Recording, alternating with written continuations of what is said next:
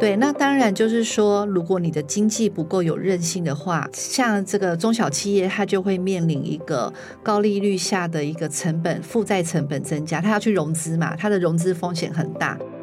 对，电动车当然是一个长期，我们现在已经看到呃不可逆的趋势哦。我们看到美中欧哦都在做这个电动车，台湾在里面有没有机会？当然有，因为这个跟半导体也有相关。在绿能的这一个呃要求下，我们可以知道，像水泥、钢铁这些传统产业，他们的挑战也不小。欢迎收听《远见 Air》，各位听众，大家好，我是主持人《远见》杂志执行副总编林让君。我们今天邀请到的来宾是《远见》主编廖君雅，君雅好，让君好，各位听众朋友，大家好，好，君雅是我们这个金融线的这个召集人，那我们持续的邀请他来谈一谈这二零二四年的大趋势。我们这一集要谈的是投资的展望。那这一集的单元是二零二四年金融年是夯股出列的一年吗？哪一些的产业需要？避一避哪一些的黄金类股又值得我们布局呢？诶，我们来谈这一集的时候，我们就要来讲一下十一月底，就十一月二十八号这个里程碑的一天，台股呢。是睽违了二十五年之后，首度超越港股哦，就是十一月二十八号的时候，那一天我们是大概是超车港股，就是几点呐、啊？但是是二十五年来的第一次，所以这个台股迎即将迎来一个大利多吗？就是这个超车港股一到底是什么啊？我们当然也有问一些投资机构哦，在台股超车港股，我觉得有一个很重要象征的意义，就是它的一个推动的这个动能来自于哪里哦？是来自于全。全球对半导体产业的看好，因为台湾在这一个半导体的供应链里面占据重要的角色，所以它其实是有很重要的产业动能在里面。嗯、那港股的部分，因为它还是跟中国大陆的内需跟消费比较做连接，还有它本来的这个金融股的底气啊，是，所以可以看得出来，它其实它它的走向当然不太一样，嗯，但是呢，我们可以看出台股的底气，尤其是呃，现在就是我们一个。呃，GDP 保一守卫战哦，我们去看，在这个证交所统计，今年前三季其实很多公司哦，其实有九百多家公司营收跟获利是双双衰退的。那为什么台股创新高？嗯，我想它就是一个经济的橱窗，大家已经看到未来它是会呃迎来曙光，所以有个提前反应的效果，是不是？所以我我觉得台股跟港股哦，它的这个基本的结构其实真的是不太一样。那等一下呢，台。那个君雅就会帮我们来解析一下，就是说台股啊，究竟明年有哪一些利多或者是挑战？那其实远见每一年在年底的时候，我们都会去问一些金融投资机构，给他们这个独家的问卷调查，问问看说他们的一些展望。那今年呢，我们其实有九十五家的这个金融投资机构回卷，然后告诉我们他们的一个对未来的一个预测。然后我们有这个关键调查，我们等一下请君雅也帮我们解一解，说，哎，究竟大家这些专业的法人看台股是不是乐观呢？哈，那首先呢，我们可以来看一下哈，就是说这一份二零二四年投资趋势大调查，整体而言。大家是乐观的吗？哦，对，因为我们在做二零，就是在上一年呢、哦，我们在做就是他们看 GDP 呢，就是我们问的很简单，就是很两极化，嗯、你认为会改善或者是会变差？那我们在二零二三的时候呢，有八成三告诉我们经济会衰退，果不其然，我们经济预测机构今年就逐次调降我们的 GDP 啊、哦。是在这二零二四年呢，现在呃，大家也是呃，我现在。普遍看起来都会过三，大部分的金融机构也告诉我们，现在有六成哦认为 GDP 是会改善的，那有五个 percent 认为会持平，嗯、所以就是呢。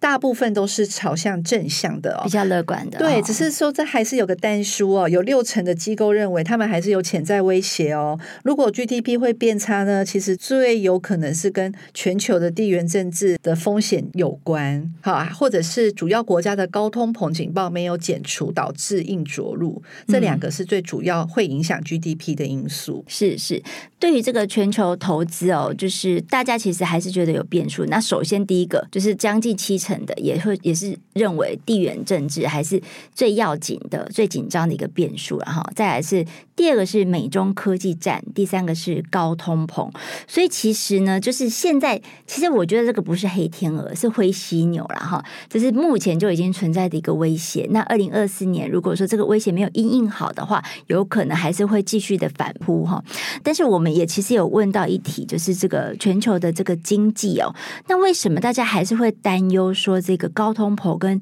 全球主要央行仍然是鹰派，跟这个有关系呢？我觉得是因为这个美国的这个暴力式升息，它的后坐力实在是太大了。嗯，哦，它影响到其实很多的国家主要央行是跟着它去做升息，是对。那当然就是说，如果你的经济不够有韧性的话，像这个中小企业，它就会面临一个高利率下的一个成本负债成本增加，它要去融资嘛，它的融资风险很大，所以我们看到大企业其实反而是相对不受影响，但很多中小企业它是影响非常大。嗯、那再来就是说，高通膨它也影响到民众的购买力。好，如果你的企业呢没有帮你加薪，其实你就是我们现在看啊，美国的一些储蓄率也在下降了，代表大家已经开始在就是拿出自己的真的真正的荷包跟资产在做消费。那这个也会有一个隐忧在，嗯，啊这个隐忧是怎么样呢？这个隐忧就是在于说，如果说他没有办法维持一个平衡，导就会导致硬着陆啊，嗯，就是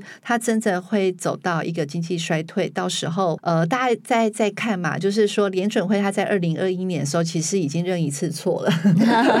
但他现在虽然就是他的这个主席并没有松口说我们会降息，但是市场已经普遍认为它已经停止升息了。嗯，对，那。到时候呢，如果说经济真的衰退的话，它可能有没有可能一下子暴力式降息？我我觉得这也是不无可能哦。嗯，只是现在大家普遍认为会在下半年才慢慢发生，甚至可能会递延。是，是，就是因为他现在还在观察通膨很高的这个情况还有没有办法缓解。因为通膨高就代表你的这个物价也很高嘛，那民众可能没有办法去负担。是是，对。所以其实我们呃那时候也有去，就是一起就是。采访一些经济学家嘛，哈，他们有提到说，如果是明年的这个经济的变数，其实还是要看美国了，哈。那美国的经济是不是硬着陆，或是它是可以软着陆，就是一个很大的观察指标。那什么样才叫做软着陆？所谓软软着陆，就是说，虽然这个经济呢可能是降温，但是它是在一个可控的范围里面，它的冲击就会相对的是比较小一点。那那时候他有提到说，呃，目前这个美国的失业率大概是三趴左右。那如果说它可以只是呃缓步的上升，不要超过五趴，感觉上好像美国的经济就已经度过了这个难关了哈，就是可能不会有太大的一个这个经济衰退的冲击了。对，没错，因为其实我们问经济学家一个软着陆的定义哦，其实软着陆它在经济学上是一个名词，嗯、它并没有说我失业率要在一个绝对的数字，但是它就是一个大家认知说有没有办法去做一个平衡的状态。是是，对对。对，所以是软着陆是可以达到比较好的一个平衡。那明年的话，整体二零二四年哦，就是联总会其实它的动作，大家会就是呃会觉得说它可能明年有渴望降息。那但是这个降息的时点观察点好像是在五月或是六月的时候，为什么是这个年中间的这样的一个关键时点呢？现在哦，大家在猜测，就是说虽然实质上大家认为已经停止升息，嗯，但是呢，呃，这个联准会它总是要观察它的政策有没有发挥作用嘛？对对，所以比较有可能就是说，他会利用明年上半年的呃几次，他去做一个观察。好，也就是说，现在当然十点大家认为会是下半年，原因是因为他会留一段时期先去停止，先停止升息，他不会，应该是说让停止的这个动作持续一段时间之后，观察通膨有没有真的降下来，他才去降息。是，是，那当然他长期的目标。利率还是回到一个常态的二到三左右啦。是是，利率政策是有它递延的效果了哈，所以可能还要再观察个半年左右，联准会才会有个下一步的动作，或者是说从升息到降息这样一个反转的一个呃利率决策。好哦，那如果是这样的一个情况之下的话，大家其实蛮期待降息的哈。我觉得股市的这个投资人会希望说降息之后可以进一步去启动一个资金行情嘛，对不对？那所以就是我们谈到说，呃，明年二零二四年我们要加码的一个资产类别，其实有一个就是台股，对吗？哦，对，我们这一次就我问法人哦，就是如果有建议加码股票的部分，你会看好哪个市场？过去呢，美股都是第一名，可是这一次呢，诶，台股居然有八成二哦，回卷的就是这个机构认为台股反而是有机会的哦，哦，在加码的部分，再来是美股，好，再来日股也跑到了第三名，嗯，那我觉得这个是蛮特别的一个呃现象哦。台股因为大家看好半导体跟 AI 在二零二四年的表现，而且是真正有营收去支持它的，所以呢，在这个台股部分是有机会。那美股的部分，二零二三年大家可以发现，其实上涨的只有大家在讲的一个 Big Seven，就是科技七巨头哦，好像都 Big Seven 大七大，就是都集中在微软啊、苹果啊，就是这些，啊，还有啊 Meta、亚马逊、NVIDIA，就是七家这个股票，其实它整体而言哦，很多股票还没有动。那相对，可是它已经到高点，所以大家认为在美股相对是风险比较高，你要特别选股。那再来就是台股呢，除了有半导体的题材之外，我们二零二四也有一个。呃，新的政局带来新的气象，可能会释出更多的利多啊！大家有这样的期待，嗯、是。所以，那如果有这个期待的话，这个二零二四年的台股的水位，大概投资法人他们是怎么样去预估啊？目前呃，特别多的这个法人啊，哦，将近四成三的部分，他是看好台股会借呃这个高点，可能会冲上。万七到万八哦，就我们现在当然是介于这个部分啊。那那再来就是有两成八认为会到接近万九哦。那万九以上呢，也是有人看好哦，也有 对，也有一个 percent 左右。那我们现在可以看出来，至少高点哦，有这个将近七成的人认为会是至少万七没有问题。对，因为像今年的高点其实就是一万七千四百多了嘛。我们目前呢，已经到了今年最高点是一万七千四百六十三点，那在我们这个录 Podcast 的当下，已经是次高点了。嗯，嗯，那。先前已经有一些机构看好今年下半年挑战到万八以上哦，所以可能有这个拉尾盘的行情了哈。嗯、所以听到这一集的这个听众有福了，是 可以顺便搭搭顺风车吗？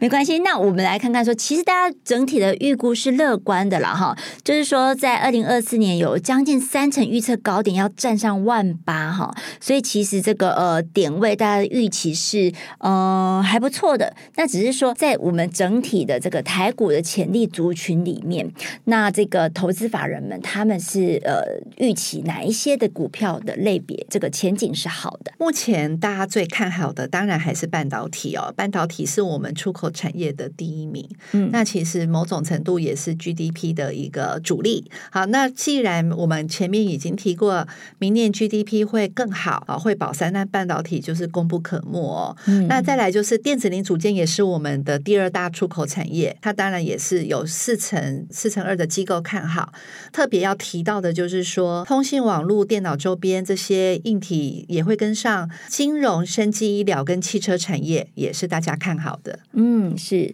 然后我们这一次其实啊，有一些是这个相关的概念股。如果我们以概念股来来做一个分类的话，这个哪一些概念股是黑马？黑马的部分呢，我觉得要特别提的是广达，因为它首次入榜就到。第二名，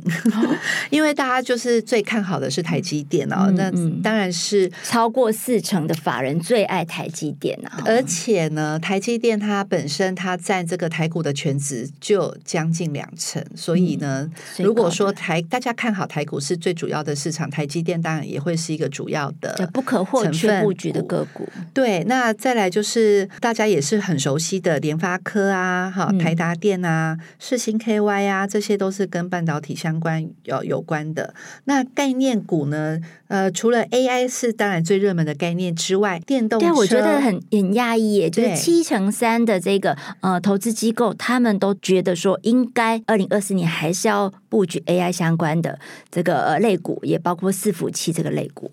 对，因为。AI 相关的这个，它涉及的范围非常广。你当然要有一个晶片，然后再来就是云端，然后再来就是、嗯、当然也要有一个硬体装置。所以它其实是普惠应用在各行各业。像我，我们就知道很多公司都跟他的员工说：“你们要尽量想办法跟生成式 AI 发生关系。”是，比如说。B 公司就是 增加工作效率哦。那我们之前接触的几个行业，不管是物流业、服务业，其实他们都要想办法用生成式 AI 去填补他们现在的一些呃可能遇到的问题哦。像台湾也面临缺工的问题，也在思考怎么用生成式 AI 去导入做客服。所以其实说呃，二零二四年可能之后会有一些这个商转应用的一个呃契机发生，然后我觉得大家真的是可以来密切期待。那电动车跟充电桩是第二名诶，有呃，将就是说超过四成的投资机构也觉得说，诶，可以来。压压看这这个类股，对电动车当然是一个长期，我们现在已经看到呃不可逆的趋势哦。那只是说，我们看到美中欧哦都在做这个电动车，台湾在里面有没有机会？嗯、当然有，因为这个跟半导体也有相关。电动车还有充电桩，呃、嗯，我们看到新的社区现在通常都有设有充电桩，那它也是一个基础建设。这个部分呢，从去年就已经开始显现有这样的趋势，大家都看好。对，那相关的当然军工就跳出来，因为在地缘政治下，军工大家认为还是要增加一些国防力哦。嗯，然后再来库还是要必备，没错。然后再来绿能哦，嗯、还有就是碳权的部分，大家也很关注啊、哦。这就是我们之前的上一集我们谈到这个呃产业的这个关键字，然后里面就有一些是绿能的关键字嘛哈。这个我们有兴趣的这个朋友可以在网上一起去回听。好哦，那所以这个。是二零二四年我们点名的一些热门的概念股，但有没有哪一些是避雷的？就是说我们 这些雷包不要踩的产业嘛？我们看到比较弱势的个股哦，其实他们真的是相对逆风哦，因为相对的就是一些景气循环股，然后在这一个比较大环境逆风的状态下，就会非常有挑战哦。嗯、比如说像呃水泥哈，水泥业，还有航运业、塑胶营建业，还有钢铁。铁业，他们相对原物料都比较辛苦，嗯，对，因为在这一个俄乌战争下，我们可以发现它的成本提高，对，然后在绿能的这一个呃要求下，我们可以知道，像水泥、钢铁这些传统产业，他们的挑战也不小。当然，就是说长荣跟阳明过去也是航海王啊。现在也是发很多的股利啊，为什么它相对弱势呢？我们可以看到，就是说，呃，在这一个供过于求的情况下哦，可能它会稍微辛苦一点啊。就是说，我们呃这一年一直在面临的高库存调整的现象了啊。对，然后再来就是过去是因为疫情国门封锁，可是现在已经慢慢恢复常态了。其实它也要恢复常态了。嗯，对，我们看到这种报复性的行情可能会。也是会稍微就是冷静一下哦。那中钢的部分，之前董事长翁朝栋董事长已经讲过了，他来到史上最为挑战的一年哦。